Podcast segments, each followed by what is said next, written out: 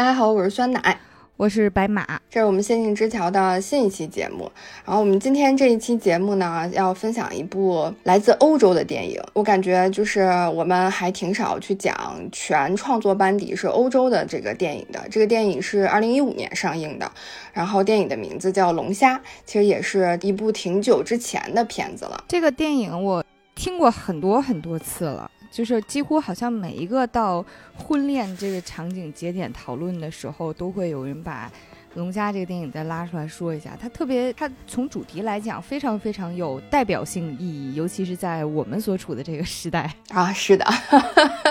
因为就是一语成谶了。对，在豆瓣上面，这部电影大概有十三万八千多人标记打分哈。我身边挺少有人会提到这部电影的。然后我看到这部电影，是因为我其实是本卫视肖的粉丝，为了小本去看这部电影的。后来发现这个片子其实也聚集了还挺多的耳熟能详的演员的。除了小本之外，就是我们的这个龙虾的男主是科林·法瑞尔，呃，还有就是在英国英剧的这个王冠当中饰演伊丽莎白二世的演员奥利维亚·科尔曼，这个也是我特别喜欢的一位。英国演员，还有就是最新一代的这个零零七的女主，呃，雷亚塞杜也在这个片子里面有特别重要的戏份，还有包括那个英剧《去他的世界》里面的女主杰西卡巴登也在这里面，然后基本上算是众星云集吧。当时看电影的时候，发现接连不断的出现眼熟的这种，甚至咖还挺大的演员的时候，还挺意外，因为给我的感觉是《龙虾》是一部标准的文艺片，就真的还挺标准的啊，然后就会觉得。欧洲演员还是挺热衷于演文艺片的，嗯嗯，而且他们就是感觉就是这些演员的可塑性都很强，就是他们基本上就是属于是那种换脸的程度，你在这个影片里面就是看不到他们其他的角色呃上面的影子的，以至于就是我当我二零一五年的时候看这部电影的时候，我很多演员其实都没有发现，啊原来是他，原来是他在其他的剧里面还扮演过什么样的角色，我是这次重看的时候发现，哇原来真的就是有这么多啊熟悉的演员。而且我这次重看的时候，我还特别去搜了一下这个导演啊，因为我想有这么多的巨星，这个导演一定也还挺厉害的吧？这个导演是一个来自希腊的导演，叫欧格斯·兰斯莫斯。然后，但我其实没有看过他其他的作品，我只看过《龙虾》啊。但我也搜了一下导演其他作品在豆瓣上的这个短评啊，感觉也是一个比较有风格的导演，就是因为他其他作品的很多短评也都提到了，比如说像。惊喜啊，惊悚啊，荒诞、奇怪、有趣啊，这些关键词，所以我感觉他也应该是一个还挺擅长拍这类风格、这类型的作品的一个导演。这些关键词其实也是我在看《龙虾》时候的感受。嗯，我不知道白马是不是也是一样的感受。我感觉被骗了，就是。这个电影我听说过很久了，然后这是我第一次看。我在看之前呢，也是先搜了一下评分和它的类型。它类型是这个剧情喜剧奇幻啊，是的，剧情和奇幻我都看出来了，我就不知道喜剧到底是喜哪儿了。它的评分还高于百分之九十的喜剧片儿，因为整个影片给我的感觉是一个特别有反乌托邦色彩的软科幻片儿。啊，尽管它里面没有什么特别复杂的就是科幻设定，但是基本上是是有一点会让我想起来一九八四，就是那种它有一个特别鲜明的基于社会组织方式，然后社会生态的一个设定。嗯，然后这里面肯定也是有自己特别无厘头的那种奇幻设，比如四十五天内没找着对象，你就会变成动物，就是它完全不会解释咋变的，但是呢，就告诉你会有这么一个设定，然后在这个设定之上去展开里面的很多的故事。欧洲片，我觉得和好莱坞电影的一个风格是，它非常克制的状态下演出非常奇葩的东西啊，它不会有撒狗血呀，或者是展现出某一个场面之后就让演员又惊恐，或者是又喜悦，嗯，他们的表演都是非常内敛的啊，但是坐在。就是屏幕前的我们在看这个电影的时候，就会这也可以吗？就是捂脸，就是一脸懵逼的状态下看他剧情展开。我最开始本来是想快快的一点五倍速啊，或者是两倍速刷完的，然后看着看着说不行，这太奇葩了，我得慢慢看。嗯，因为还是有挺多细节的。我在重看这个电影的时候，我也关注了豆瓣的那个分类，就刚刚讲的剧情、喜剧、奇幻。但我看完之后，我给它的分类是剧情、悲剧和恐怖。我觉得，对对我第一次看的时候，其实光听这个电影的名字就是还挺平平无奇的。你从这个电影的名字里也看不出来这个电影到底要讲什么。但是我当年在看电影的时候，确实受到了不小的冲击，因为我觉得就是这几年好像稍微好一点了，但是前几年就是正是单身狗这个标签的巅峰期，就是对单身人士的恶意。特别特别特别高，然后没想到本来就只是一个玩笑话而已，但是在龙虾的这个电影里呢，它真的成真了。龙虾的这个故事背景啊，是设定在一个虚构的近未来社会，在这个社会里面呢，居民的婚恋呢，呃，受到严格的要求和管理。它是怎么要求和管理的呢？就是如果你是一个人单独走在街上，那么你就会被警察拦下来，但他并不查你的身份证。他查的是结婚证，就如果你没有结 婚证，这个是一个单身的人，你是不被允许生活在城市里的。就是生活在这个城市里面的，必须都是成双成对的伴侣的。那根据规定呢，单身的人就要被集中关到这个郊区的一个酒店里面，他们要在酒店里生活最短最短是四十五天吧，在这四十五天之内，他们必须要找到一个匹配的伴侣。就如果这四十五天之内呢，你没有找到。匹配的伴侣的话，你就会被变成一种动物，然后并被流放到森林当中去。啊，用一句话概括就是，单身久了就真的会变成狗。而且这个规定呢，就是还不是说，嗯，你在酒店里面随便找到一个伴侣就行了，就你和你的伴侣还要经过一系列的检查和考核，获得了这个酒店最高的这个掌权者酒店经理的认可了，你才能以人的状态、人的模样离开酒店，回到城市里去生活。我当时看这一部分的时候，内心感受是你还能怎么查？你能趴我们俩床底下听，就是然后给我们俩打分是吗？后来发现真的就快差不多了。对这一系列的检查和考核呢，就包括首先啊，酒店经理他会去检查你和你的伴侣是不是真的匹配，而且一旦呢你们过了这第一关，就是他认为你们是匹配的伴侣了，那你就要和你的伴侣各自从各自的单人间升级到双人间，然后去。过这个同居的生活啊，大概两周左右的时间。然后在这两周里面呢，你们要同吃同住同睡同玩，然后也会有不同的服务员呀、工作人员呀，嗯，还有管家呀来检查你们的生活。然后如果顺利度过这两周的同居生活的这个关卡呢，你还有最后一关，就面临最后一关，你和你的伴侣要到游艇上在一起度过十五天两周的时间。这个游艇呢是会出海停在海中间哈，然后这个游艇上只有你们两。两个人就相当于你们两个被流放了，然后就是我们不是经常说，呃，情侣一起出去旅行，就是有效的一个考核情侣啊之间的这样的一个考验嘛，这么一个方式，所以在这个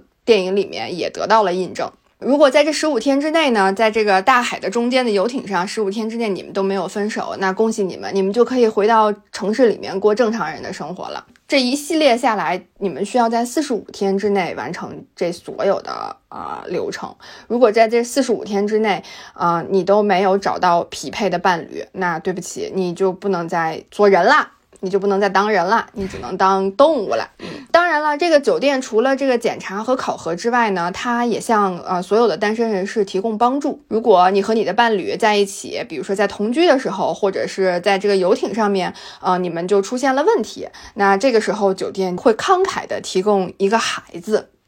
来帮助你们解决你们之间的问题。我看他那时候觉得拍案叫绝，这对人人的婚姻状况和人。做出生孩子这个选择背景有了深刻的洞察，真的是 对。然后我觉得是这个成功率还是挺低的哈。酒店呢就还提供了就是类似这种会员积分制啊，它就是希望能够有更多的人就是以人的模样进来，还能以人的模样出去。他们就提供了一个小的这种积分的游戏吧，就是每天住在酒店的这些单身人士们呢，都会被带到酒店旁边的森林里面去捕猎。捕猎啥呢？他们捕猎的对象是从酒店逃出去的单身人士。这些单身人士是被称作孤游者，就是孤独的孤，然后啊游荡的游，孤游者。每抓到一个孤游者呢，这个单身人士就可以获得在酒店的多一天的住宿的时间，也就是会多一天的这个期限哈。然后他就能够以人的这个形态再多活一天，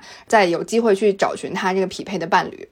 然后不得不说，这酒店还挺会玩的，这个互联网思维也抓得挺死的。但是呃，听起来这些要求和管理还是挺严格，还很严密啊，而且还有各种各样的精心的设计。但是对于单身人士来说呢，他们其实在整个的这个严格的管控下面，还是有一点点自由的。这个自由就是他们可以选择自己变成什么动物。嗯，你想变成什么动物都可以，嗯，这个是没有任何的限制的。那我们的这个故事的男主呢，叫 David，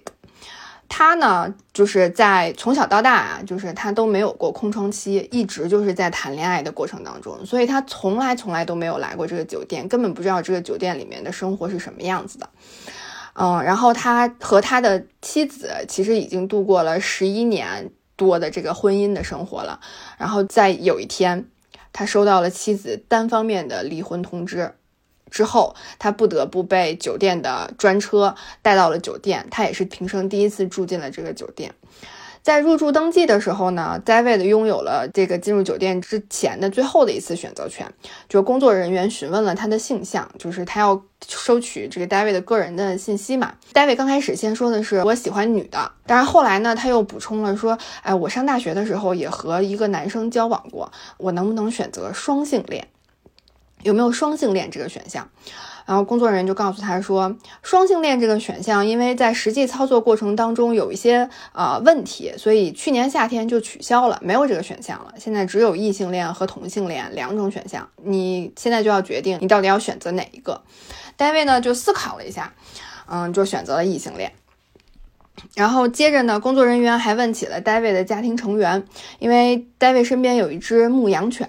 David 特别开心的和这个工作人员介绍说：“这是我的哥哥，前几年他就来住过酒店，但是他失败了。我不知道你还记不记得他？”工作人员十分的冷漠说：“我不记得了。”朋友们，就是单身超过四十五天就会变成狗这件事情是真的。我当年就看到这里的时候，就只是电影的开头还不到五分钟，我就感受到了这个世界满满的恶意。我就觉得你直接报我身份证号就得了呗。我当时看到这儿最大的感觉是，嗯，一般来讲，就是在这种必须要结婚，然后非常保守拍的那个设定里面啊，就是在科幻小说或者反乌托邦小说里面，它所搭配的都是极端保守和传统的价值体系，就是比如说你必须要是异性恋，必须要生孩子这种设定。到了这个酒店呢，他也不管你是同性恋还是异性了，你要是跟你对象处不好，他还给你发孩子，所以就是感觉这孩子好像也不是重点。然后呢，你同性恋、异性恋也不是重点。你也不知道他整这么一摊事儿是为什么，是感觉就是在搞行为艺术。说他保守吧，透透露出一些新潮；说他新潮吧，又很奇怪，就是很拧巴，然后很荒谬。然后我当时看的时候，我就这个就是莫名其妙的胜负欲我就起来了。我当时就想，我必须得看完，我倒是要看看最后有多少人变成了狗。但是回到这个酒店啊，这个酒店的硬件条件还是挺好的，嗯，就是可以看到每一个人住的那个房间都是，我觉得没有五星也有四星了哈。然后 David 住的这个房间呢？尤其好，他住了一个高级单人间，是一个森林景观房，就是窗户望出去就是一片郁郁葱葱的森林。然后，只不过他入住的那天呢，下着雨，就是看着就不是郁郁葱葱了，看着就是阴森森的森林。嗯，就是酒店经理也特别亲切哈，他还特别带着自己的老公，携着自己的家眷来到了 David 的房间里面，然后欢迎他第一天入住，然后同时也向 David 介绍了这个酒店的规则，嗯，就是我们刚刚讲的这单身。四十五天找不到就会变成一个动物，嗯，然后在这个四十五天之内，你需要经历过什么样的考核才能以人的这个状态离开这个酒店？在这一系列都介绍完之后，就是看到了 David 好像有一点点担心的那个表情嘛，他就安慰 David 说：“没关系啊，即使你变成了动物，你还是有机会可以找到伴侣的。但是你必须选择相近的物种作为伴侣，毕竟如果你成为了一只狼，你要和企鹅成为一家人，共同生活在一起，那实在是太离谱了。即便在动物的这样的一个世界里面，都不能做出啊离谱的事情。”说到这儿呢，酒店经理就顺口问了大卫一句，就说你要变成什么动物呢？嗯大卫说我自己想要变成龙虾。为什么想要变成龙虾呢大卫说，因为龙虾可以活一百多年。体内流着贵族一般的蓝血，并能终生保持生育能力。而且大卫自己也十分喜欢大海，然后特别会游泳和划水，所以他选择了作为龙虾。就是刚刚就是说的这个几个龙虾的特点哈，长寿，这个血统高贵，并终生保持生育能力。我在重看的时候，我看到这三个特点的时候，我也是想拍手叫绝。我当时看到这儿，我还挺意外的。他这几个选择标准会让我觉得他在生活应该是那种性活跃人群，应该不太可能说，嗯，在这儿四十五天都解决不了自己的这个问题，然后还要被变成动物。然后有他选了一只精壮的龙虾，对，就给给我感觉他应该是一个 龙精虎猛的中年大小伙子啊，然后应该就是在这方面不太挑啊，说解决就给自己凑合解决了啊。没想到他还挺有追求和坚持的。嗯，就是也有一些就是影评会分析说，这几个特点其实代表了中产阶级，就是对自己生活品质上的这种追求和要求。即便我不是人，我做了动物，我也需要保留像中产一样的这种体面、这种优越感和啊生活这样。但我就是觉得，他作为一个男性，说我我需要长寿，我要有高贵的血统，我要终生的保持生育能力，就让我想起了一些普信男。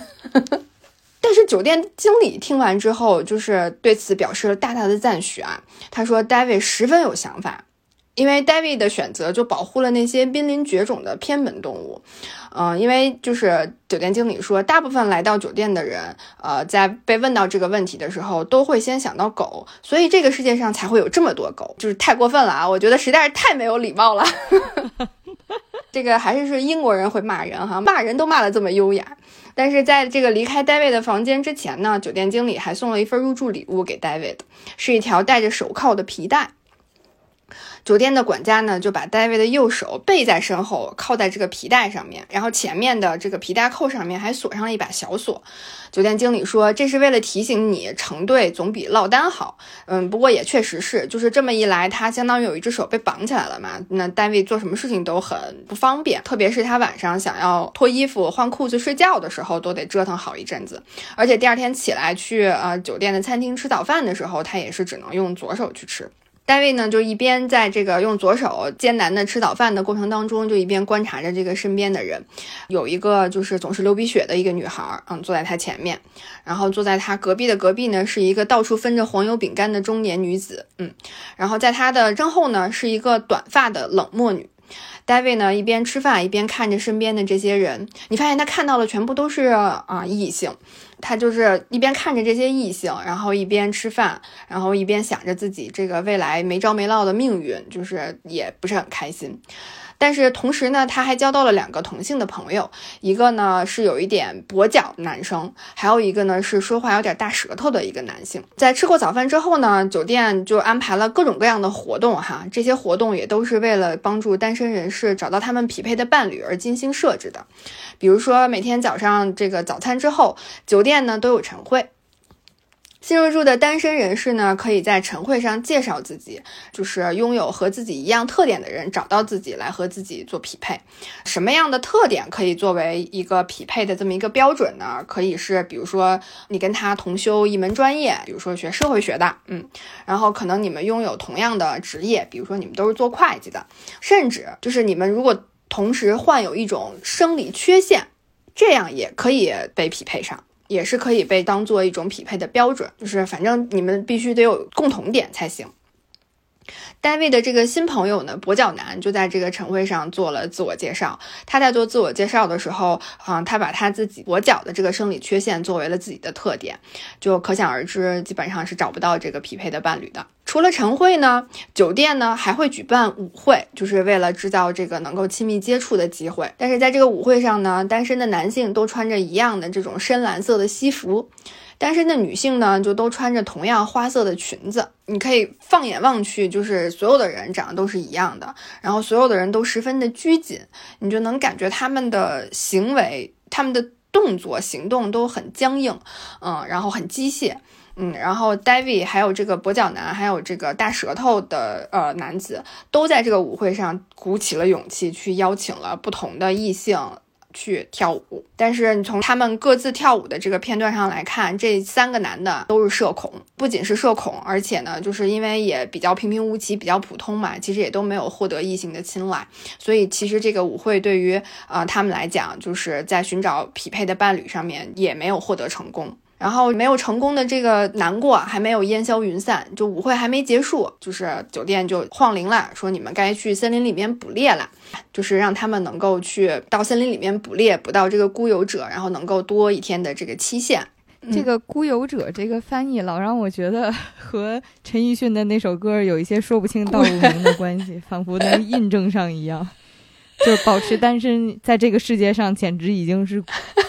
就是这个孤游者了。这是他们第一次去到那个森林里面去捕猎嘛，然后这段在森林里面的捕猎其实拍的十分的优雅。就是它是以那种高速镜头、慢动作的方式配的，而且还配上了这个舒缓的钢琴曲。所以其实那些本来很血腥、很激烈的那些打斗，然后包括人们就是在这个森林里面，呃，不管是这个单身的人士，还是那些孤游者们，他们急速的奔跑，还有就是单身人士，他们是用那个麻醉枪去击打这些孤游者的，然后这个被射出去的这个麻醉枪的这个飞镖，都形成了鲜明的对比。然后那一段我觉得拍的还挺美的，就还挺文艺片的，嗯，而它大概可能得有个三四分钟的样子，然后全部都是配着舒缓的钢琴曲，然后高速的慢镜头，然后你可以看到每一个人狰狞的表情，还有他们就是击打出来的这个溅出来的血迹，嗯，反正拍的也挺恐怖的。整个的这个捕猎应该没有持续很长时间哈，然后但是有的人呢就颗粒无收，有的人呢就会获得了更长的期限，比如说像这个冷漠女，冷漠女她是以这个无情冷漠出名的。冷漠这个词形容她有一点不能体现她的牛逼之处了，她简直就是。他就有点像大逃杀里面那个游戏里面会有两三个人就是为了高兴来参与的啊，我我感觉他的人设就是这种，印象特别深。就是这规则不是得一个人多一天嘛，然后这个酒店里面的人哎检阅大家的这些战利品的时候，他是挨个去数嘛。比如说小本，你逮了一个，你的日子从呃三十天变成三十一天了。啊，逮到他这儿的时候说，哎，你逮了四个，你现在还有一百四十五天，就是，就是他在他在这儿的生活过挺滋润的呀，就每一天就是 出去打打是锻炼锻炼身体，然后给自己挣更长的这个在这儿无限免费住宿的时间。我现在觉得他已经形成了一套对自己来讲非常舒服的生活方式，这就是他的生活圈本圈。没错，他在这个酒店里面适应的特别好，而且刚刚讲到他这个一百四十多天的这个期限，其实也是整个酒店里面啊女性。性捕猎记录的一个保持者，这个是在酒店里面女性待的时间最长的这么一个时间了，嗯。但是对比看，David 啥也没猎着，啥也没打着，然后在这个时候他就只剩下三十二天了。然后除了以上的这些活动之外呢，酒店还会定期举办讲座。来提醒单身的坏处，你看，就是他还挺，就是正反他都给你讲一讲哈，然后不断的给你洗脑，不断的教育你。他怎么提醒单身的坏处呢？就是比如说啊，他会在这个舞台上面给大家去展示单身人士和有伴侣的人士在遇到相同的情况下的结局是怎么样的。比如说单独用餐的这个男人，如果他自是自己一个人用餐，他被噎到的话，他就会直接死掉。但如果这个男人是和女人一起用餐的话，他被噎到了，女人就会站起身来救他，他就会活下来。我看到这儿的时候，觉得这难道不是教大家学会用海姆立克急救法吗？对，如果是一个单身的女性行走在路上，在路上就会被男的危险行动。那段看的我真的是瞳孔地震，就是他在表现到女性一个人在路上的危险的时候。就对我来讲，就是对对于我们有生活经验的女性来讲，这难道不是完全可以预判他会展示什么的吗？但是展示到这儿的时候，还是没有想到，因为他们就是让酒店里的一个，就是一个服务工作者，一个女仆，就是满脸写满了就是冷漠的表情，就从嗯台子上走了一圈儿，然后他就慢慢悠悠的走，然后身后就慢慢悠悠跟了一个男的，然后这个男的就慢慢悠悠的把手搭在他的腰上，然后就开始动作了起来。啊，然后这个女的就一脸冷漠的站在原地，然后并且喊了几声 help，就喊了几声谁来救我，然后非常出工不出力的挥了挥手臂，啊，就就是这样一副完全没有没有带任何感情的表演啊！我当时就觉得这酒店的这个演技真的是要提升啊。十分不投入。但是如果这个女孩她是和男人一起行走在路上的话，她一样和男生在这个台子上绕着圈走，那个刚刚对她进行危险动作的那个男性就会站在原地不动。主要是这段也挺欠，为了表现这个场景呢，就还是刚才那个冷漠的女仆，她这会儿又冷漠的牵着刚才那个表演被噎死的男人啊，两个人手挽着手，冷漠的绕着那个年轻男子一圈又一圈的走，一圈又一圈的走。哎嘿，你看，没有遇到任何危险哟。就当时看到这儿的时候，也会觉得欧洲文艺片的画风真的是太清奇了。对，这个酒店。也确实是有点无所不用其极啊！他呢，除了心灵上的这个教育，给你上这些课之外呢，他还嗯给你一些直观的刺激。这个有多直观呢？就是那一幕对我来讲也挺瞳孔地震的，就是他们老是猝不及防的就开启一些。神奇的画面，回就是男主回到自己房间，然后面前是那个非常冷漠但是漂亮的这个女服务员嘛，在这儿也可以形容一下女服务员穿什么衣服。她穿她的服装其实是那种特别传统的呃女仆装，黑白小短裙个样子。然后呢，那个女仆就站在他面前就说：“呃，就咱就 ready go 吧，你把裤子先脱。”然后呢，男主就很头疼，就说：“咱就不能别别了呗，就是挺难受的也。”我就看到这儿的时候，我就觉得还挺意外，你们想想干嘛呀？然后呢？但是女女女仆还挺坚持，就是挺尽忠职守的啊。然后男主特别无奈，把裤子腰带一解，裤子一脱，穿着小内裤往床上一躺。女仆就跟他说：“你把两腿岔开。”然后呢，他又特别一脸冷漠的把裙子撩起来，然后在男主身上盘旋飞舞。然后盘旋飞舞了一会儿，他就起来了。男主特别崩溃，就。你要不再盘旋飞舞一会儿，这样真的很难受。女主说不，女女仆就说：“那我我该走了啊，希望你加油啊，你努力啊。”这你说这个刺激吧，很匪夷所思，啊，仿佛是让人必须要找一个出口一样。但是人要真的找了出口呢，会发生什么呢？其实是通过男主在酒店里遇到的那个口吃的他那个好朋友，他的遭遇来解释的。他当时是在酒店里吃早饭，吃着吃着早饭的时候，酒店的这个。大姐就特别凶恶的站在他面前说：“你今天在房间里是不是自己 DIY 来着？你应该知道，在这个酒店里严格限制你在任何时间、任何地点做这种无耻的勾当啊！然后呢，但是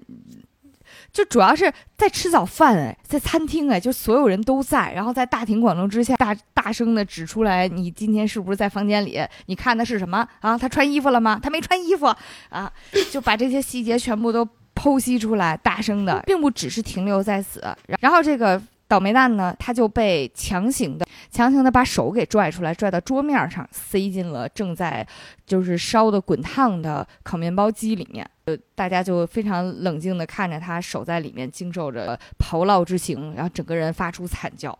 这就是是，嗯，这个影片用这种方式呈现出了酒店的一些刺激的方式，嗯。就是你不能理解，就是十分的荒诞，然后十分的离奇。但是你看到的时候，你又会觉得它的这个合法性、合理性又是存在的，但你又说不出来到底哪儿合理哪儿合法，就十分的诡异。嗯，而且就是刚刚讲到，就是这个稍微有点大舌头的这个男子，他因为 DIY 受到惩罚的时候，周围所有的人都没有看他。然后没有任何的反应，就好像这件事情跟自己没有关系，然后这件事情没有发生过一样啊！你可以感受到酒店的里面这种冷漠和压抑的氛围，嗯。这个事情过去好几天之后，David 和他的这两个新的朋友都是同样没有什么进展，嗯，就是这个离呃四十五天的这个时间越来越近了。就是可谓 deadline 是唯一的生产力。这个心理素质比较差的跛脚男，他有点坐不住了，因为他其实前两天他发现了有一个也是脚好像受伤了，行走不太便利的这么一个女孩。他再一调查，他发现人家跟他完全不一样，人家只是受伤了，过两天人就脚好了，人就是正常行走了。所以他就是有点嗯，又失望，然后又有点急迫，然后他就坐不住了，他就准备开始行动了。他行动的对象呢，他相中了这个我们刚刚。讲的流鼻血的那个女孩，有一天他到游泳池找到了这个女孩，然后他发现这个女孩在游泳池游泳，他就跳进了游泳池，然后跟女孩打了招呼，然后还跟女孩一通尬聊，然后告诉女孩哪种游泳的姿势最好啊什么的。然后女孩一看就觉得这人很奇怪嘛，为什么要跟你聊这些呢？然后他就游开了。趁女孩不注意的时候，这个跛脚男就把自己的头撞向了泳池边，哐哐的，就是往泳池边的那个水泥墙就这么哐哐的撞，然后就流了一些鼻血出来。他做的这个目的就是为了能够让女孩看到他流鼻血了。然后等女孩游回来的时候，又看到了跛脚男，然后看到跛脚男流了鼻血，女孩就是感觉找到了自己的希望吧。女孩也没有再离开，就和跛脚男一起开始聊天了。等到晚上的时候，这个跛脚男就来到了 David 的房间。David 跟他说：“我看到你拿头撞游泳池了，你疼不疼呀？”跛脚男二话没说，就是特别意外，嗯，不知道为什么，哐哐的又用自己的头撞向了这个 David 的床头柜，就特别大力的撞了两下，就感觉比在那个泳池边撞的还要大力。然后起身之后就问 David 说：“你看我流鼻血了吗？”David 说没有。然后跛脚男就用手又揉了揉鼻子说：“你看现在流血了是吧？” David 就是当时也是面无表情了。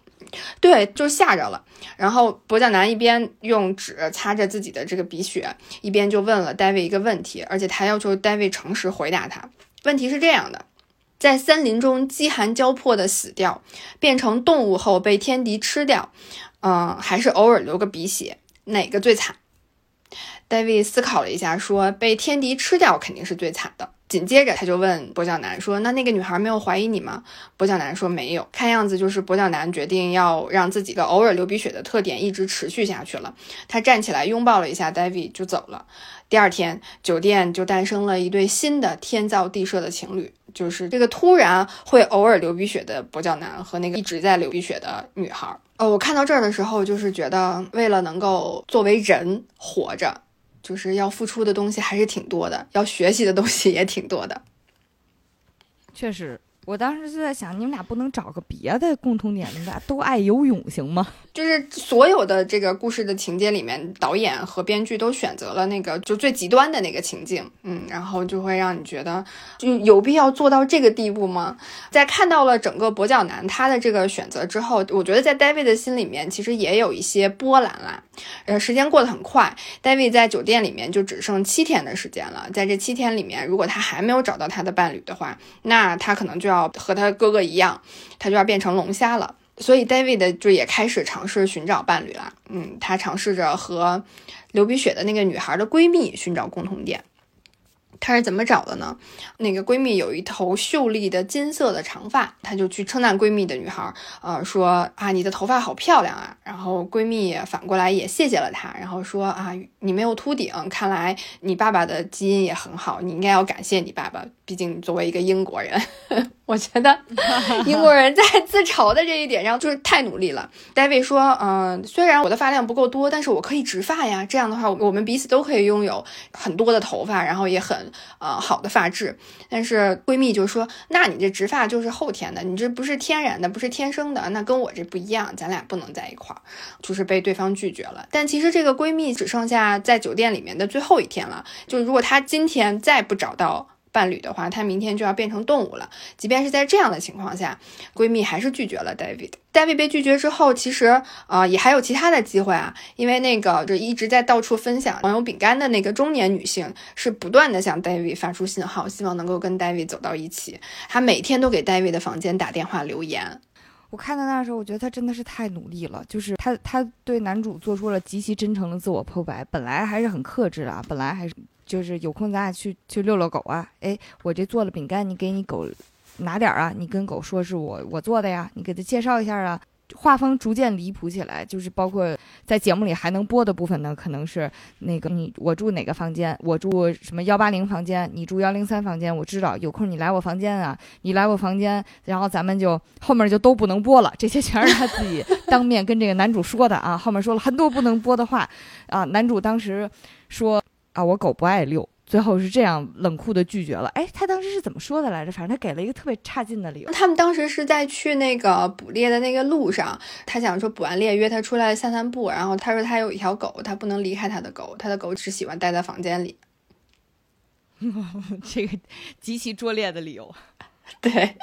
但是 David 对找到的这个借口十分的满意。对我当时看到这儿的时候，我就觉得女主还是保守了。你都知道她房间了，你就冲进她房间。这个酒店风格都已经这么激进了，没准会因为你的这个勇敢而再奖励你几天，对不对？万一你成了 啊，你就游艇了；万一你不成，你还能你也没亏啥，对吧？哎呀，嗯，遗憾。哎，反正就是 David 呢主动出击了，嗯，但被别人拒绝了。然后主动来和 David 示好的人呢，David 又不喜欢，嗯，自己一直无法接受。然后在最后没剩下几天的时间里面，他最终锁定了一个对象，这个对象就是我们刚刚讲的冷漠女。为什么 David 会锁定冷漠女呢？因为他发现啊，假装喜欢要比假装不喜欢难多了。所以他如果假装不喜欢的话，其实是更省事儿的。那他怎么来去假装不喜欢呢？他就向冷漠女展示出自己的冷血和无情。比如说，在捕猎的时候，David 会特别找到这个十分冷血的这个姑娘啊，嗯，跟她说：“我希望我们现在射的这个枪不是麻醉枪，而是真枪，这样他们就都可以死掉了。”然后在饼干女追求 David 未遂之后，从他自己的这个一层的幺八零号房跳下来的时候，David 特别走到冷血女的面前，说：“希望这个饼干女能够赶紧死掉。”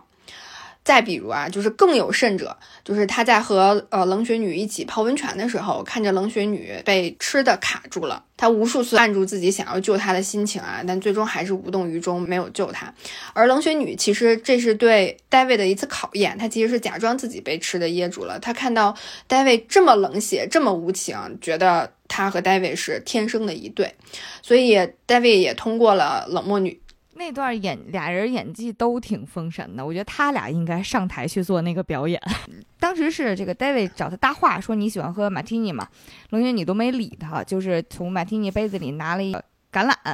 丢嘴里，然后突然之间就极其剧烈的咳嗽，他演的太真实了，他整个张脸从脸到脖子全都憋红了，咳嗽的这个持持续的时间还挺长啊，然后慢慢就呃一下就就就歪着脖子晕，就是昏厥的那一刹那也很真实。David 在这一刻表现出了自己演技的巅峰，真的是，就是他看那边的眼神并没有丝毫的惊慌，他甚至是瞥了一眼，觉得挺不耐烦的，就是哎呀。又嗝了一个，就是因为正好刚那个饼干女刚跳楼嘛，她那个表情充满都是哎呀，又嗝了一个，好烦呢。一会儿还得就是问话什么的，就是非常不耐烦的又冲远方瞥了一眼。这个时候，这个冷血女从自己嗝的那个状态又直过来了，镇定的说：“我觉得我们是天造地设的一对儿。”就是这样，David 就通过了冷血女的考验，所以啊，这个酒店里面就又有一对天造地设的情侣诞生了。然后呢，这样的话，David 和冷血女就啊升级到了双人间，然后他们在这个酒店里面就要过起了这个同吃同住同玩的啊日子。呃，我本来还挺期待的，因为照惯例来讲呢，酒店所有单人区找到伴侣要进入双人区的这个幸福的 couple，呃，他们都是要安排一个欢送会的，既是欢送会呢，又是所谓的优秀学员代表激励剩下的人再接再厉，不要摆烂。呃，我当时就特想知道，如果是他俩上台的话，怎么介绍呀？因为一般都要介绍共性的，就是像像之前呃跛脚男和这个鼻血女走的时候。他们介绍的是这两个人碰巧都爱流鼻血。嗯，到 David 和这个冷血女这儿，你咋介绍？就这俩人碰巧杀人不眨眼，都缺心少肺，冷血无情。这个共性真的是很难介绍呀。对，但电影里面其实没有这一幕嘛，嗯，然后就是这可能算是一个小小的线索，对于他们没有最终走到最后的这么一个小小的线索，我自己突然觉得的，嗯，可能是埋了一个小小的伏笔，嗯，因为就是在 David 和冷血女他们就是呃升级到第二个呃阶段的时候，他们就是在这个酒店里面去啊散步嘛，然后就遇到了之前讲的跛脚男和流鼻血的女孩，还有他们的新女儿，嗯，这么一家人。新女儿这个设定，我觉得简直是太妙了。就是迅速的，这日子就已经过不下去，必须让国家给发孩子了。对。跛脚男就让这个新的女儿向 David 问好，然后新女儿就很听话嘛，她就上前去拥抱了 David，然后向 David 问好。然后但是 David 就是嗯，为了能够保持和这个冷血女一样的性格、一样的共同的这个匹配的标准，他对新女儿就是特别的不友好。他说：“我在这个世界上做的最后一件事情就是和你这样的女孩拥抱。”言外之意就是他根本不想和新的这个女儿拥抱，而且他在说完这句话之后，他还踢了新女儿一脚。他说：“这样的话，你就可以和你的爸爸一样，都是成为一个跛脚的人了。”就是因为 David 踢了小女孩一脚，就反而引起了冷血女的怀疑。接下来，冷血女就做了一件令人让我觉得还挺发指的事情呢。她为了再次考验 David，她杀了 David 的狗，也就是 David 的亲哥哥。他是在夜里杀了 David 的亲哥哥，然后在早晨 David 刚刚朦朦胧胧的醒来的时候，他告诉了 David 这个好消息。除了告诉 David 这个好消息，他还详细的向 David 描述了自己是怎么杀死他的哥哥，甚至还模仿了他哥哥死之前的哀嚎。然后 David 在看到这个冷血女腿上沾满了他这个哥哥的血迹，和以及倒在卫生间里面这个血泊里他的那条狗，也就是他的哥哥，终于在卫生间忍不住落泪了。这个时候，冷血女给了 David 一巴掌，说：“你竟然骗我！”你明知道婚姻是不能建立在谎言之上的，我们现在就去见酒店的经理，给你惩罚。当时看到那儿真的很心梗，就是婚姻虽然不能建立在谎言之上，但是可以建立在杀了对方亲属的关系上。对，然后当时就是他说你竟然骗我的时候，我当时就想满脸问号，我就说，哎，朋友，咱们的重点是不是错了？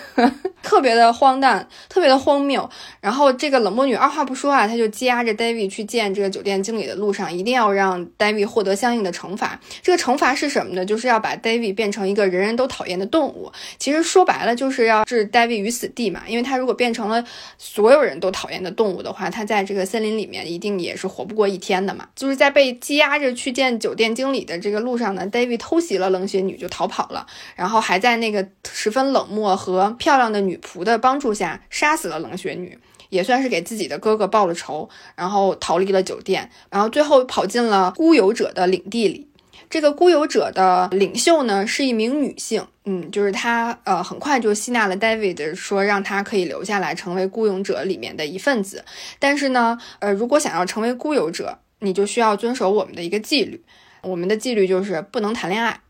更不能为爱鼓掌，任何调情的行为都禁止。嗯，所以孤游者的舞会呢，就只放电子乐，因为电子乐是给一个人跳舞的音乐，所有的人都是戴着自己的耳机一个人跳舞。违反规定的人呢，会得到惩罚。这个惩罚叫什么？叫火吻之刑。什么是火吻之刑呢？就是我说的简单粗暴一点啊，就是。撕烂你的嘴，让你和别人接吻。David 当时看到一个 受到了这个火吻之刑惩罚的一个啊孤游者，他的嘴是受伤了的，然后完全是被包扎了的纱布，然后纱布里面还能印出这个红红的血迹。还有一个更残酷的这个惩罚，这个惩罚的名字叫血浇。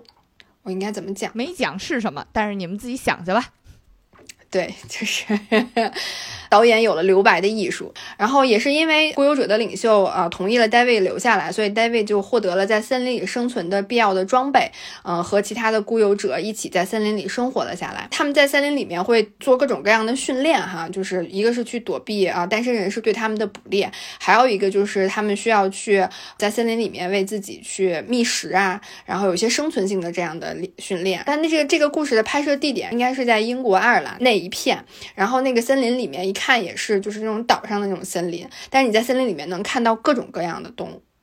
包括你能在森林里看到的和不能在森林里看到动物都有。比如说像火烈鸟，还有骆驼。对我看到火烈鸟的时候，觉得好震惊哦。对，还有羊驼，就是不管你在酒店里面失败之后，你成为什么样的动物，你都会被流放到森林里面，然后就是在森林里面去生活。我当时第一次看的时候，其实是没有注意到这个细节的，然后这次再重看的时候，就觉得就是看到有骆驼、有羊驼、有有火烈鸟的时候，我就觉得哇，这个电影实在是太荒谬了，太离谱了。那就是在这个森林生活的过程当中呢，David 遇到了一名和自己一样是近视眼的一个黑发女孩，而且这个黑发女孩对于 David 来讲，就是他见到 David 可能是一见钟情，嗯，因为根据黑发女孩自己的独白，她第一次看到 David 的当晚，她就梦到了自己和 David 在城市里面的甜蜜的婚后生活。然后同时，他也因此也受到了惩罚。其实这个就有点暗喻，是说，因为他也是一个孤游者嘛，他其实是不能谈恋爱、不能想结婚的这样的一个纪律和规定存在的。但他违反了这个规定，即便是在梦里面，他也会受到相应的惩罚。就是可以想到这个惩罚，这个刚刚我们讲的那个特别残酷的这个刑罚的震慑力有多强。但是这个时候，黑发女孩和 David 还不认识嘛。然后在一次酒店的这个捕猎孤游者的行动当中，David 遇到了这个他在酒店里面认识的那个朋友，就是有点说话有点大舌头的那个男生。然后黑发女孩就把这个男生击倒了，然后救下了 David。然后自此，黑发女孩和 David 也认识了。然后也是在这次的行动当中啊，就是那个酒店的冷漠而漂亮的女仆，她的身份也揭晓了。她为什么会帮助 David 去逃跑呢？因为其实她是呃孤游者在酒店机构里面的。算是一个卧底吧，嗯，然后他会经常给固有者的领袖去分享情报，嗯，这一次他给固有者的领袖带来了一个情报，就是说周末的晚上酒店会举办舞会，然后舞会结束之后，所有的工作人员都会下班，然后那个时候是酒店最放松的时候，嗯，固有者他们就可以在这个时间去偷袭酒店。这个偷袭酒店是怎么个偷袭法呢？就是我觉得这个固有者的领袖其实也是挺杀人诛心的。他的偷袭不是说我要去杀掉谁，或者是我要解放这些单身的人士，都并不是。他进到这个酒店里面，就是做的唯一的一件事情，就是专门去破坏情侣之间的感情，专门去离间情侣的。然后他带着他的呃团队，首先先潜入到了酒店经理的房间。那个酒店经理的房间就是她和她老公一起住的房间，他们在人前是很恩爱。但是固有者的领袖呢，用一支假枪就离间了酒店的经理和她老公之间的感情。她拿着枪，呃，指着酒店经理的老公，问他说：“你觉得你和你老婆谁能够一个人活下去？如果谁能一个人活下去，能活得更好的话，谁就活下来，另外一个人就死。”然后在面对生死和自己的伴侣，老公选择了自己活下来，然后选择了向他的伴侣酒店经理开枪，但其实那把枪。啊，是一把假枪，里面没有任何的子弹。然后做完这些事情之后，就是这个领袖就离开了。然后你就可以听到离开之后，因为是晚上嘛，他们的那个酒店的房间都是没有开灯的。然后你就可以听到酒店的经理在哭嚎。我看到这儿的时候，会觉得这个领袖本人是不太懂自己真正面对的是什么。呃，就是从他的所作所为来看，他是要破坏这些情侣。相互之间互相相爱的这种虚假的幻境，但是对于这些人来讲，他们是否在这种虚假的幻境里，这是一个问号。我印象很深啊，就是因为酒店这一对儿，他俩在迎新欢迎大家的仪式上面还给大家唱歌，嗯，他俩的共同点可能是都会唱歌吧，嗯，然后呢，唱的是一首非常深情的情歌，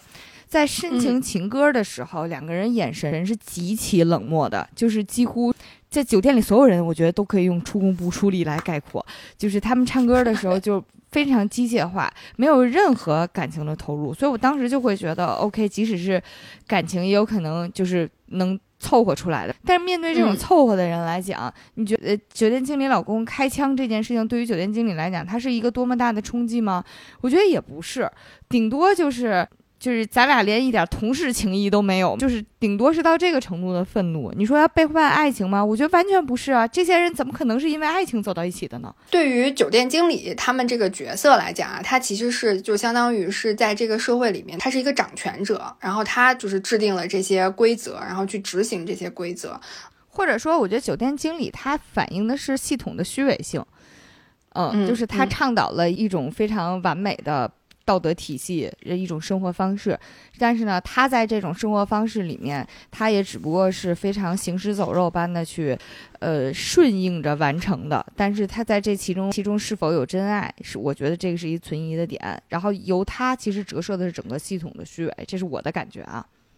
嗯嗯嗯，是的。嗯，而且其实呃，不光是这一对，然后另外一对，我觉得更是折射出了这个呃系统下面所有人他的感情，就是他是不是真的有感情存在的。另外一个呃例子就是 David 也参加了这一次的偷袭，但是他选择了去游艇上。为什么他会去游艇上呢？是因为那个他之前交的这个朋友跛脚男和流鼻血的女孩和以及他们的那个新女友在游艇上去度过考核的最后一关，就是他们如果只要通过了这一关，他们就很快。可以回到城市里了。David 冲到这个游艇上的时候，嗯，他们一家三口正在用餐呢。跛脚男孩跟他的女儿讲说：“你知道足球的尺寸是多少吗？”大家正在十分温馨的吃饭聊天儿，David 就冲了进来了。然后他冲进来之后，他就是什么前情提要都没有啊，连打招呼都没有。他就当着流鼻血的女孩就拆穿了跛脚男，说他根本没有流鼻血的毛病。你每次看到他流鼻血，都是他趁你不注意的时候把自己的头撞向了门框或者撞向了桌子。嗯，然后你看。他现在身上的那个血迹根本不是血迹，就是番茄酱。就这些都说完之后，流鼻血的女孩仍然面无表情，就是好像她也没有被震惊到，她反而扇了戴维一个嘴巴。然后就赶走了 David。David 就特别狼狈的离开了游艇。那家子的反应都特别微妙，呃，他扇了 David 一嘴巴，然后呢，他的好朋友却跛脚男说：“趁你现在能走，你赶紧走。”然后更神奇的是，女儿那个新来的女儿非常上道，直接拿起桌上的餐刀递给他妈说：“捅了他，现在就捅了他。”就是。就是这一家子，你别看可能没什么感情，但是这个立场倒是挺统一的。嗯。就是通过这几个，他们这一次对酒店的偷袭，其实你可以看到，在酒店里面设置的这些规则、这些纪律，其实是十分僵硬、十分僵化的。然后在这个僵化的规则体系之下，所有人都在做着只对自己有利的事儿。然后所有人之间的关系，为了能够在这个体系下，在这个规则下能够更好的生存下去，才形成的关系。你很难说他有没有。啊，这个感情，因为其实流鼻血的那个女孩，她从她的外形上来看，哈，然后包括从她对，呃，就在之前，啊，有很多的具体的情节上面来表现，能够感觉到他还是一个好像对爱情、对感情还是有一点点憧憬，然后很相信的这么一个比较纯真的一个形象。但是我特别意外的就是，当 David 把所有的真相都说出来之后，他没有一丝丝震惊，然后没有一丝丝意外。当下就把 David 赶了出去，站到了 David 的这个对立面，就是这种僵化的体系，唯一的标准下，让所有人做出的选择和行动也都是很机械的啊。这家的反应就让我想到之前在互联网上经常看到的那种疑问啊，就是比如说，哎，我好朋友的伴侣出轨了啊，让我看见了啊，或者我好朋友的伴侣他干了一件什么事情让我看见了，我要不要告诉我好朋友？这种在互联网上。亘古不变的、经久不衰的这种话题，我印象很深的是，很多评论其实都指向一个可能性，就是你你在操心的时候，你有没有考虑过，人家家没准已经达成了某一种生活方式上的共识，这些对于你来讲不可接受的事情，是不是人家已经默认约定俗成了？啊，我觉得这个其实是就是在某种程度上和现实的家庭生活、婚姻生活还挺呼应的部分。毕竟生活是很复杂的，人的选择也是很复杂的。是的，就是因为这次偷袭，其实你可以看到，在酒店的环境下面，每一对情侣、每一对伴侣，他其实实际的生活和他表面上展现出来的生活不一定完全一致。对于固有者这个领袖来讲，其实也是同样如此。固有者的领袖，他时不时会从森林里面回到城市里去探望自己的父母。然后他每次回城的时候，他都会带上三个同伴，形成两对伴侣。啊，他会带着一个男伴，然后同时还会有另外一个啊男女形成的这个伴侣一起回到城市里面去。然后有一次呢，David 和黑发女孩就成为了其中的一对伴侣，和固有者领袖一起回到了城市里。然后 David 和黑发女孩其实是十分有默契的。啊，当 David 独自一人站在这个购物中心商场的这个天桥上面，嗯，然后被警察发现了，然后警察就上前去盘问他说。你到底是不是单身呀？你是不是应该要去酒店呀？然后这个黑发女孩就及时赶到了，然后她和 David 一起展示了羡煞旁人的甜蜜，而且这个是他们第一次打引号的出任务吧，就是之前也没有过多的交流，只是认识彼此而已。但是他们的默契和他们的演技就真的是很纯熟，就他们展示出来这个甜蜜，甜蜜到警察都。觉得不用查他们的结婚证，直接就放他们走了。也是因为这个出色的表现，David 也是受到了呃固有者领袖的这个认可。然后回到森林之后呢，David 和黑发女孩的关系就进展迅速了。他们就开始每天的见面，然后每天的聊天，然后发现了双方不仅都是近视，而且还有散光。David 就是他那个后背有疾痛，而且这个黑发女孩还愿意主动帮他上药什么的。我觉得 David 在那个时刻应该是对黑发女孩产生了感情。然后，当他发现有别的男人给黑发女孩抓兔子还有说有笑的时候，他就吃醋了，然后整个人就完全不受控。他找到那个送黑发女孩的兔子的那个男人，就逼问他：“你是不是近视？你看一看远处那个。”站在树上的那个鸟是什么鸟？你能看到它有多少羽毛吗？就是问了一些十分十分荒谬的问题，就是为了要印证这个男生是不是近视，而且为了要印证这个男生是不是近视，就都差点要挖了人家的眼球出来。在最终确定这个男的不是近视的时候，他就松了一口气，因为他害怕，如果这个人也是近视的话，他很有可能就成为了自己的情敌。那他这个情敌有点多呀。哈 哈对，嗯，也是在这个事情发生之后，David 就和这个黑发女孩的关系就更近了一步了，而且这个两个人的爱意这也是根本藏不住啊，两个人彼此越来越黏在一起。但是因为这个孤游者，他们不是有那个不能谈恋爱的纪律嘛？那两个人想要谈恋爱怎么办呢？我觉得真的就是为了要做成一件事情，要学习更多的事情，两个人就是发明了只属于他们两个人的手语。就只有他们两个人才能看懂，比如说向左转头告白，就是我爱你，爱到天荒地老；但向右转头就是危险，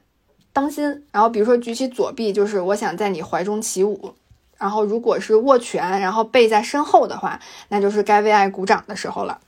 我当时看到这儿的时候，呃，觉得特别好笑，因为最开始动作还比较简单，后来通过镜头，你就发现两个人在远远的交流的时候，就开始相互做体操，就是你也不知道他们干嘛呢。手舞足蹈，对，但是你知道，就是人在谈恋爱的时候，你有感情的时候，你的那个情感的流动其实是藏不住的。就是最终他们孤游者领袖还是发现了这两个人不对劲了，而且两个人被发现的作案现场是哪儿呢？是他们一同和。呃，领袖回到领袖的家里，然后领袖父母就弹奏了一首还挺浪漫的一个乐曲，戴卫和黑发女孩就情不自禁的亲吻起来了，就是吻到旁若无人啊。最后是被领袖硬生生的叫停的。回到森林之后呢，这个领袖还发现了黑发女孩的日记本，他发现他们两个人真的在一起了，因为就是在日记里面都写了，而且他们在日记里面还计划了，就是为了两个人能够正大光明的在一起。David 和黑发女孩准备计划逃离森林，回到城市里面去。那这孤游者领袖哪能容忍这样的事情发生呢？他就把 David 叫来了，然后他让 David 给自己挖了一个坟墓，然后又让 David 躺进去，然后让 David 自己动手把土埋葬在自己的身上。但是 David 就是最终还是没能做到，就是自己埋葬自己。那这怎么办呢？这两个人就是势必还是要在一起啊。孤游者的领袖又没办法，他就是又带着黑发女孩回到了城市里。他说要给女孩做近视眼的手术，治好她的近视。但是手术结束之后，女孩的眼睛就再也看不见了。就是在回森林的路上，黑发女孩得知自己的眼睛再也看不见的时候，就疯了，就是就崩溃了，根本就是没有办法控制住自己。她抓起一把刀，就想要去刺杀这个领袖，尽管她看不见。然后她质问领袖说：“为什么是给自己，而不是给 David 做这个眼睛的手术？”领袖回答他的时候，我觉得那个话也挺绝的。他说：“没有关系，你不要担心。失明的话，其实你其他的感官会变得很敏锐的，比如说你的听觉和你的嗅觉。而且你也可以在森林里面抓一只狗，把它训练成导盲犬，这样对你来讲更有用。无用的理性在这里让人更气愤。”但是事已至此也没有办法嘛，然后黑发女孩就见到了 David，告诉 David 自己失明了，也不能和 David 一起逃跑了。David 听到这个消息的时候也很手足无措呀，但是第一个反应是他安慰黑发女孩说：“没关系，我们一定会找到办法的。”但其实我也不知道，在这个时候他说的办法到底是指什么办法，是要一起逃离森林的办法，还是什么别的办法呢？我后来才发现，这个办法可能就是包含了很多，因为在这之后，David 问了黑发女孩很多问题，比如说。你是什么血型的呀？你喜不喜欢吃蓝莓？你会弹钢琴吗？你会说德语吗？你想不想跟我一起学德语？就是他每天都会问这个黑发女孩很多问题，这个问题都是希望能够在找到除了近视和散光之外的共同点。在得到了所有的否定的回答之后，大卫还每天会和自己说：“我就是喜欢他，我对他就是一见钟情，我和他天生一对，我就是这么喜欢他。”即便他不是近视，他看不见了，他也不是 B 型血，他也不喜欢吃蓝莓，他也不会弹钢琴，他也不会说德语，但我还是很喜欢他。但即便这样和自己不断的对话，不断的说服自己，就是你可以眼见着 David 一天天就是看着越来越消沉下去了。终于有一天，David 做了一个决定，他用他们两个人发明的手语告诉了黑发女孩他的计划。然后黑发女孩十分吃惊，但是她也没有阻止 David。第二天一早，David 就开始执行了这个计划。他先打晕了孤游者的领袖，把这个领袖绑起来，扔进了挖给自己的那个坟墓里面去。然后他带着这个黑发女孩，两个人都换上这个笔挺的西装，就像每次和领袖回城市一样，一路走回了城里。他们走进了一家餐厅，两个人就好不容易坐下哈，服务员给他们倒了两杯水。然后 David 也顾不上喝水，他就跟黑发女孩说了几个不同的单词。首先是脸颊，黑发女孩就左右摇了摇她的头，把她完整的脸颊都露了出来给 David 看。然后 David 又说手指，黑发女孩就把她的双手放在桌子上，然后把食指张开给 David 看她的手指。接下来 David 又说了一个单词胳膊肘。然后黑发女孩就撸起自己的袖子，把自己双手的手肘露出来给 David 看。紧接着，黑发女孩就问 David 说：“你要看看我的肚子吗？”David 当时就吓了一跳，嗯，说：“那倒是不用了，我很清晰的记得它们到底是什么形状的。”然后 David 就和服务员要了一把吃牛排用的刀叉。David 和黑发女孩说：“我们准备用刀捅，这样可能更快一些。”黑发女孩就问说：“那你需要我陪你一起去吗？”David 说：“不用。”我到这个时候就是都不明白这个 David 到底要拿这个刀干什么。嗯，对他刚开始让那个黑发女孩去展示她的脸颊呀、她的手指啊、她的胳膊肘啊，还有她的微笑啊什么的，我以为是他在训练黑发女孩回到城市之后，就是能够像正常人一样生活的这些技能。但是接下来女孩说的话，我就有点知道是怎么回事了。女孩接下来就跟 David 讲说，刚开始会不太适应，但过段时间你就会习惯了，而且你其他的感官也会变得十分敏锐，比如听觉和嗅觉。David 点点头说，啊，我知道了，呃，我不会让你等我太久的，你等我一下。然后他就站起身，拿起了刀，走向了卫生间。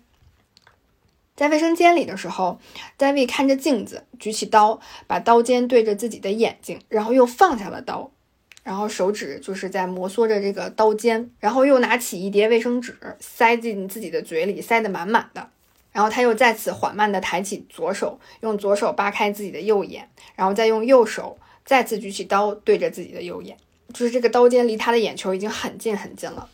我那点都没敢看，就是捂了一半儿。对，在前面的情节里面还是有一些挺血腥的、挺暴力的画面的，但是到这儿这个画面没有进行下去，镜头一转就又转回了餐厅里。餐厅里只有啊黑发女孩自己一个人坐在那儿等着 David。这个时候，服务员又走过来了，他给黑发女孩添水。黑发女孩望着服务员说了声谢谢。这个时候，餐厅外面其实还是很好的天气，能够看到阳光的。黑发女孩就望向了窗外。影片到这里就结束了。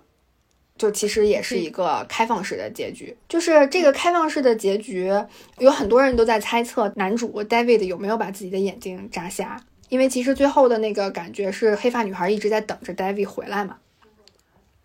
我其实觉得最后 David 应该没有去扎瞎自己的眼睛，然后他跑路了是吗？对，我会觉得就是他不一定跑路啊，但他可能就是没有去扎瞎自己的眼睛，他有可能会回到就是餐厅里面去跟这个黑发女孩讲说，我还是做不到，因为我会觉得在酒店里面的那个你必须要就是有另一半的规则和你在森林里面你只能是单身不能有另一半的规则，其实人做出的很多的选择，做出的很多的决定可能会是一样的。就像《孤游者的领袖》就是李健酒店经理和她老公的感情是一样的，就是她用同样的方式对待了 David 和这个黑发的女孩。那有可能他们在这样的相同的僵化的唯一的这样的一个标准体系下面，他们做出的决定也可能都是一样的。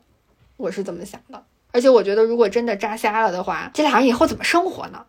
所以看到这儿的时候，大家第一反应都是俩人都瞎了，怎么过日子？就不能有一个人照顾家庭吗？但是其实，在这个片子里面，就是在找共同点这件事情。虽然我没有特别想明白，就是它具体的寓意是什么，或者有没有一个明确的指向啊？但是大概，呃，我看很多人的解读都是说，这些共同点相当于是在社会意义上。大家对于两个人是否合适的一些外部标准，啊，只不过在这个外部标准呢，在电影里面被导演高度抽象化、概括和就是黑色幽默化的给提炼成了一些奇奇怪怪的共性，什么流流鼻血呀，或者是近视眼呀之类的，嗯，所以在这个情况，问题其实就相当于变成了，嗯，有没有可能让？男主去就是做出巨大的牺牲去符合某一项外部标准，这个我觉得问题可能是这样。就我会觉得最后给男主的这个考验就很像给酒店经理她老公的那个考验是一样的。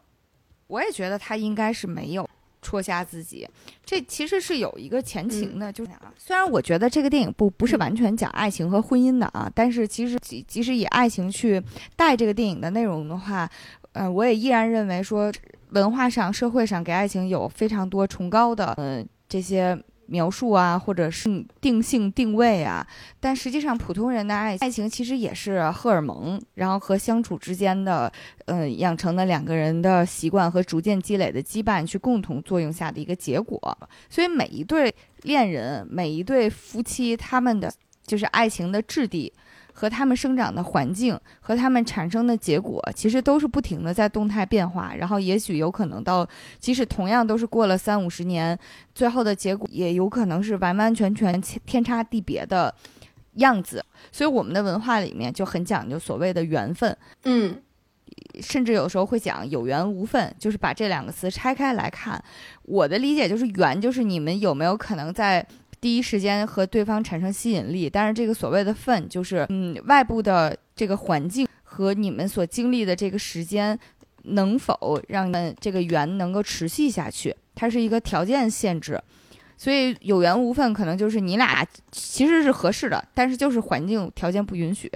所以在英文里面就很讲究的那个词不叫缘，叫 timing 嘛，就是 timing 不对啊，确实就是这个时机不对，所以就没有走到一起。所以要聊回来，他们俩之间的这个所谓的 timing 或者缘分的话，他俩肯定是有缘的，因为就是所谓的一见钟情，第一时间就很有亲近感，这个是无可否认的。但是他们所处的这个环境本身是极其有压抑性的，人在压抑的情况下，你可能怎么讲，就是外部压力越大，其实你内在的这个势能能够产生的这个冲击性，可能就也会相应的变大。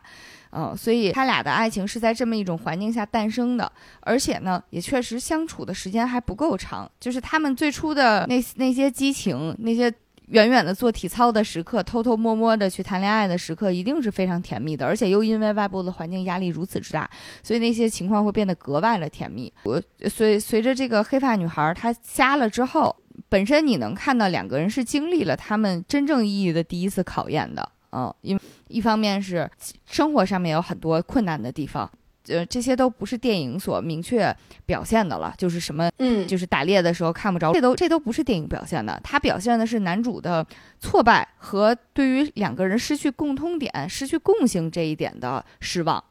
嗯，所以就是就是近视眼这件事情，在我们观众看来都不是事儿嘛。但是对于他们来讲，他的这能在一起的先决条件。就已经没有了，这个对于男主来讲是非常 懊丧，就是他也很很难接受，所以他后面不停的在找其他的，这一点是真正产生消磨的地方。嗯，然后呢，在他俩产生消磨的时候，男主就觉得那我不能这么消磨下去，我们要去奔赴新的新的世界，然后我们再去找新的地方。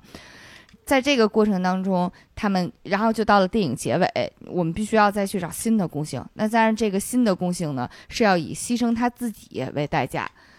嗯，我是觉得在这个情况下，他会考虑的会更多。他的这份犹豫，其实，在此前的这些他的疑问和不停的在找共性的这个过程当中，我觉得其实已经能一定程度上看出来了。因为我印象特别深，有一幕真的就是他最开始是非常非常贴心的，他每天拿不同的东西去给女主摸，然后培养她在触觉方面的敏锐程度。那段看起来还挺温馨的，但是一段时间以后，就是感觉他的耐心就有被消磨掉。比如当时，嗯，他拿了一网球给女主摸，然后女主说啊，这是个猕猴桃。男主说，哎，你真棒，都摸对了。呃，他说我能不能吻你？然后女主说，我觉得我们不能再继续这样了，说这样的话挺挺危险的。然后男主当时那一瞬间的感受是很挫败。然后呢，他就说我没有别的东西可以让你摸了。女主说，那你明天还会同一时间来陪陪我吗？他当时是这么说的，他说：“嗯，明天吧，啊，算了，以后再找时间吧。”哎呀，当时这句话听得我特别生气，是那种非常敷衍的、非常毫不掩饰的敷衍的这种态度，是而且还是面对一个你曾经的爱人。面对一个你们俩就是同甘共苦过的一个就是战友的这么一个关系，他说出这么敷衍的话，我觉得是不能接受。你哪怕说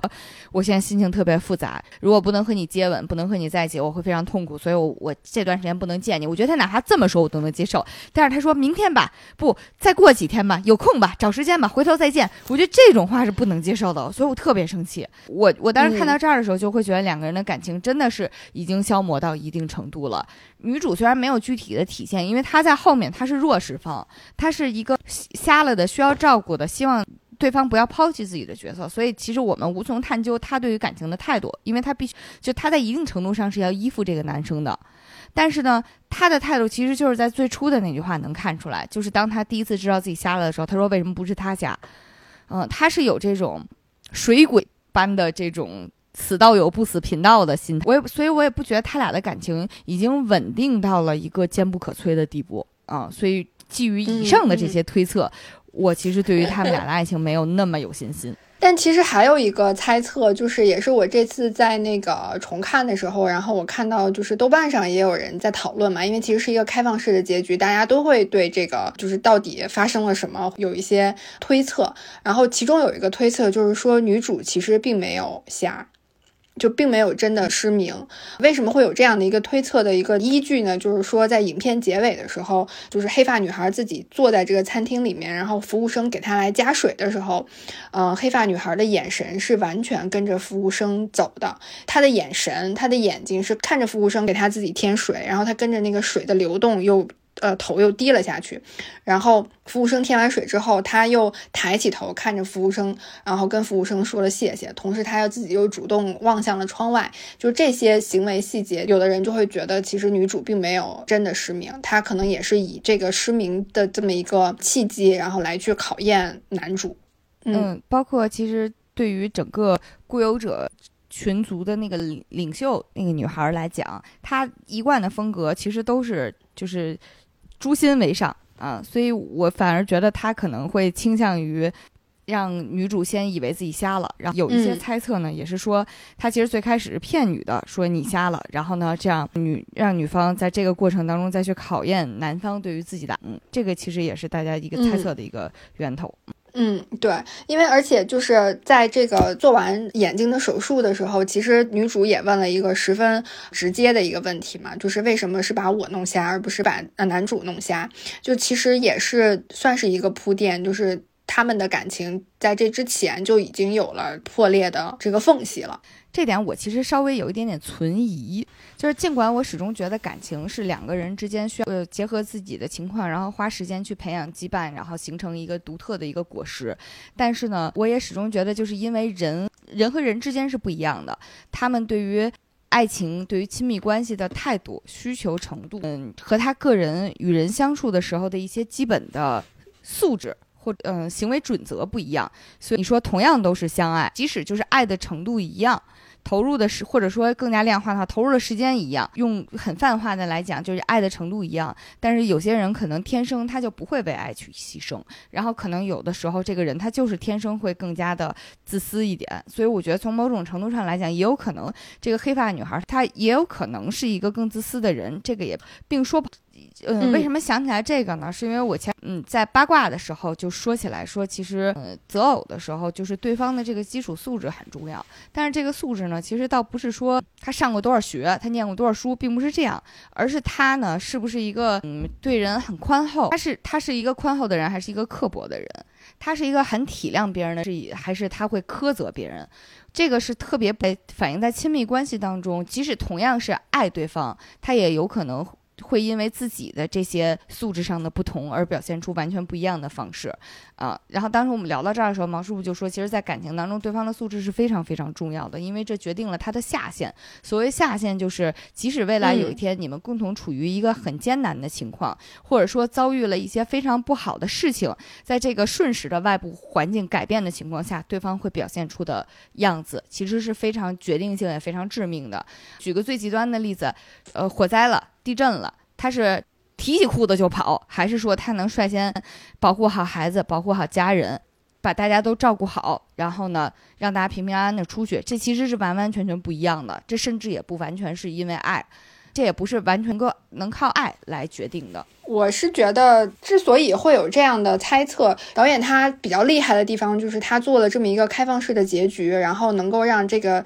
呃影片前半部分，虽然有人就是觉得这个结局太过于温暖了哈，就是好似给人就是有了一些希望的感觉，就是和影影片前面制造出来的那些荒诞和压抑的氛围就不太一样。然后他其实对有一些社会现象的那些讽刺和批判都没有进行到底，但我觉得也是因为为是个开放式的结局，就是从我个人角度来讲，能够让我更深刻的感受到，就是在这种极端的这种极致荒谬的设定下，这个设定全部都是单一的一元的标准的这样的一个设定下，你更能够感受到人在这个体系下面，他可能不是为自己活着，他就是变成了一种道具。或者是变成了一个工具，然后这个工具它就是为了去证明，为了去找到这个所谓的相爱的证据。啊，我要找到那个匹配的那个特点，就是大家都是在为这样的一个目标去行动。就是为什么，就是黑发女孩会问为什么是要弄瞎我，而不是弄瞎别人？然后也是为什么会就是呃，男主在最后的时候他会犹豫，然后以及酒店经理他也会就是犹豫，但他最终还是选择了自己。我觉得就是唯一的极端的这种标准规则体系下面，就他很难成为一个有感情的存在了。他可能只是一种工具或者是一种道具。类型的这样的一个存在，就是是一个机器而已，就很机械了。我对这个影片另一个印象很深刻的地方呢，其实是呃，酒店和归游者那些怎么讲？他们叫游击队吧，就管他们叫游击队吧。就是酒店和游击队两种生存环境之下，就是人着装的区别。这个其实还挺有趣的，因为呢，在酒店里面，其实我们没有讲的是进去的时候，呃，店员让你把身上所有的衣服全都脱了。啊，你就穿个男的就穿个小裤衩女的稍微多一件内衣，为什么呢？因为酒店里所所有东西我们都会提供的，就是都都都提供。但是呢，进去之后你会发现，就是发现衣服是有的，但是其实是非常高度标准化的统一。男的呢，就是还挺体面的西服啊，西服加衬衣；女的呢，是那种挂脖连衣裙，而且呢是彩色碎花的，还配一双高跟鞋。嗯，这个这一身衣服单看。没什么，但是呢，当所有人都穿的是这个的时候，它其实反映的就是整个价值体系了。因为这种服装是特别标准的，就是怎么讲，欧洲中产，然后甚至是很保守复古派的那些服装了。就是如果大家就是关注过就是复古服饰的话，就会发现就是在讲七八十年代、六七十年代的，就是美剧里面，中产家庭就会穿的这种裙子，包括那个就是叫什么《致命主妇》《致命女人》。对，One Woman Q 致命女人的那个衣服，他们讲到那个七六十年代的时候，那个女的穿的那种裙子啊，是那个画风。就在这个服装之下，体现的是相对应的价值体系。啊，就是成功家庭要中产，然后呢要成双成对儿，呃，你可以同同性恋，但是你必须要成双成对儿，一定要有个孩子，一定要把这个家庭过下去，而且你这个成双成对是要符合一些外部标准的啊，而且这个外部标准要大家都认可。你，所以两个人。走在一起的时候，必须要接受剩下所有单身人的祝福，啊，它是非常高度标准化的一套价值体系催生出来的整个环境。所以在这个环境里面，你会发现，嗯，这些人其实是没什么人味儿的。人所有在酒店里的人，没有什么特大的情绪，就是所有的话，所有的表达都是很冷漠的，然后在完成任务的去做，就包括各是就是表白呀，嗯，然后还是交流啊什么的，都特别机械化，包括。最后，男主去造访了自己那个跛脚的朋友，以及他后来组建的这个奇怪家庭的时候，其实先展现了一下这个家庭内部的交流。就是在吃饭，就是跛脚男在很绝望又平静的跟自己的老婆说：“一个篮球大概是三百多克啊，你知道吗？大概中号四百多克，小号什么三百多克。”就是说了一遍这些数据，数据是我编的，我已经不记得了，因为那段话看得我特别蒙圈。然后呢，老他的这个鼻血鼻血女夫人完全接不上话。他抛了一个问题过去，说：“你知道吗？”女主持说：“不知道。”然后他就说：“那你知道排球多重吗？”然后两个人就这样，是把这个绝令人绝望的枯燥的对话，就那么平静的交流下去了。我觉得这个还是挺能体现，就是没人性的这个状态，不仅是在酒店里面，是他们。社会环境下表现出来的，其实是已经被他们带进了自己的家庭生活，就是他们的这个人性已经被外面的这套体系标准和制度给彻底消磨掉了，这是一方面。但是在游击队那边呢，就是你看起来他们是解放者，但实际上，呃，他们只不过是极端的另一边。就是硬币的另一面而已，他们遵从的是另一套完完全全相悖的价值体系。但是呢，对于人的压制和对于人的这种压迫是一点都没变的。其实那边的人也没什么人性，自，就是只不过他们能够自由的做，就是孤僻的自己而已，不用去顺从酒店那边所呼吁的你要社会化，然后你要和有伴侣啊。但是他们其实的处境是一样的，就是你完全不好丝毫的违背。在游荡者那边，你会看到大家更加自然的。没有人性的一面。呃，这这反映在游击队那些人的衣服上面来讲，也是他们是统一都是机能风，穿着雨衣啊，然后就是特别方便运动，但是同样也没有任何的个人特色，不会说你想穿雨衣，我想穿运动服，然后我想穿西服都不会的。他们只有在回城的时候会假扮成那边价值体系下的衣服，回到这边呢，就是用完全死板的另一套衣服来圈定自己。所以我觉得这个电影。从讲爱情和讲婚姻的角度来讲，它是一个故事；但是从讲某些体制对于人性的压迫来讲，其实又是另外一个故事了。嗯，就是呃，你刚刚就最开始的时候，你不是说不能理解为什么豆瓣把它分为喜剧嘛？其实这些喜剧都是在那些极端的、唯一的、统一的标准体系下，它展现出来的人，我们所谓的没有人味儿。你在电影里面看到的，就是每个人的肢体都是僵硬的。就是你感受不到这个人有柔软的一面，就你感觉他走路都是笔直笔直的挺着走的，然后包括甚至就是他们在打架的时候，就是跛脚男和说话有点大舌头的那个男的在酒店里面曾经有过一次冲突，然后两个人打架的时候，你就会感觉到就是他们的肢体感觉不会打弯儿。他们整个的肢体上就是很僵硬，然后就会有一种喜感在里面。另外一个就是所有人的说话，所有人的语言的表达全部都是啊冷漠的。他们不管是生气还是开心，呃，不管是高兴还是难过，他们的语气语调都是一样的。就像你在听 Google Translate 一样的那个声音，是基本上没有任何区别的。就是最极端的一个例子，就是流鼻血那个女孩，她的闺蜜，嗯，在最后一天的时候，就是，嗯，她给她的闺蜜啊送上了她的最后一封信，然后这封信是她当着这个闺蜜的面去。呃，念出来的这个信里面的内容，其实我不能说特别感人吧，但是基本上是一个就是符合及格线的这样的一个对呃我曾经的最好的朋友的一个告别的这么一个内容。但是这个流鼻血的女孩她在念出来的时候是没有任何感情，就像你念课文一样，不是念课文，就像你念一个说明书一样，又十分的机械，十分的呃就是冷冰冰的，没有任何的感情。就是所以你听她念这封信的时候，你是感受不到她在这封信里面她想要。表达出来的对闺蜜的不舍的那个感情的，所以这个闺蜜在最后都没有完整的听完这封信，然后就打断了这个流鼻血的女孩。呃，打断的方式就像流鼻血的女孩打断 David 是一样的，就是也给了他一个巴掌。我觉得那个就是说你在这个体系下面，就是人就是作为机器存在的，你就感受不到有情绪的流动。就是在这种情况下，你很难相信说。啊，我跟另外一个人可以产生一个感情，可以产生一个什么样的情愫？嗯，然后能够在这四十五天之内发酵，最后让我能够进入到就是一段稳定的关系里面来，然后这个关系能够带给我美好，带给我幸福。这个体系原本设定的那个目标和初衷就完全就是已经走样了。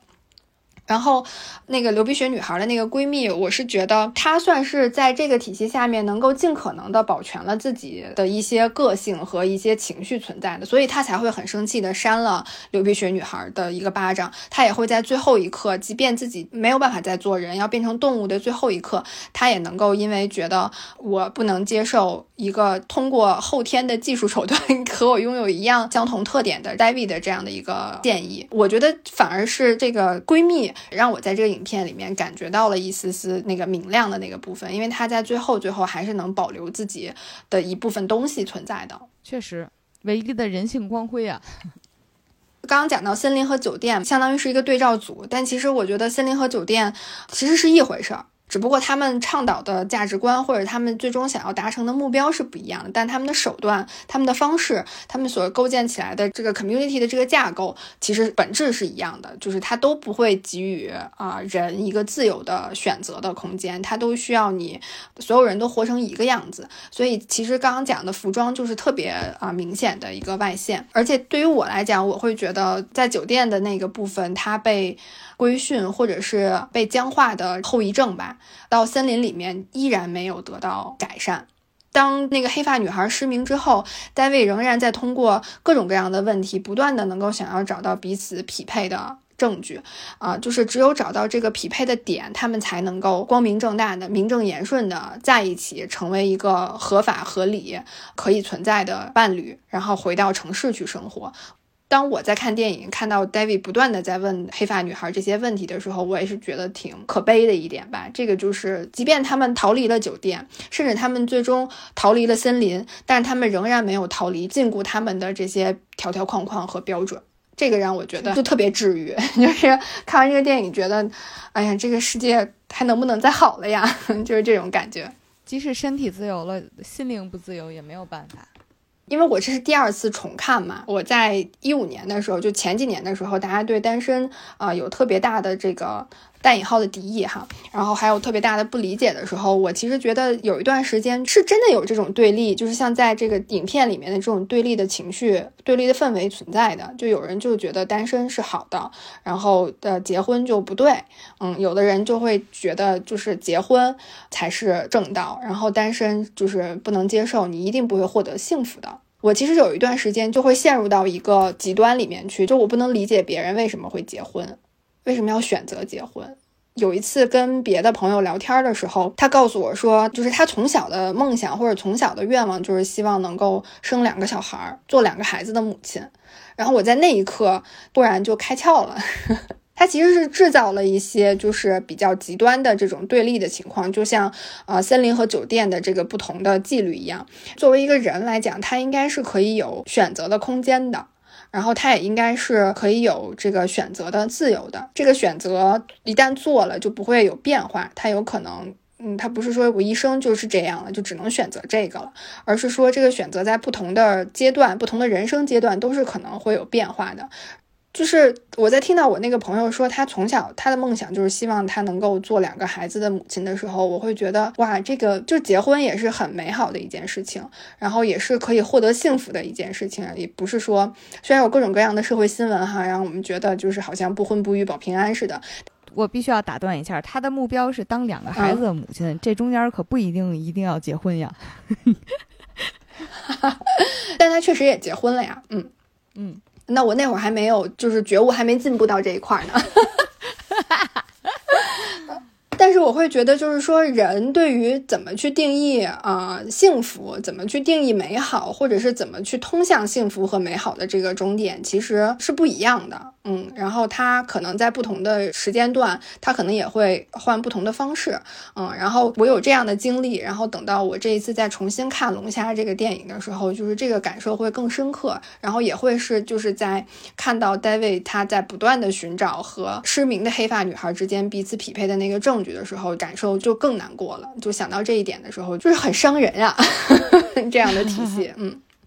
然后，嗯，我们今天就分享就到这里了。然后，除了我是小本的粉丝之外呢，就是我还是觉得这个电影故事想要表达的东西还是挺值得去看一看的，所以也推荐大家有空的话可以去看看这部影片。虽然的设定啊，然后有一些画面比较血腥，但其实也是有比较呃荒诞、比较黑色幽默的部分的。嗯，希望大家能够看完之后回来和我们一起交流，这样，嗯。如果你看完之后有什么感悟的话，真的欢迎你在评论区和我们一起交流一下。另外呢，如果你已经听到这里了，欢迎大家收藏专辑、打分，一定不要忘了订阅。然后呢，再给个月票就更好啦。那我们下期再下期再见。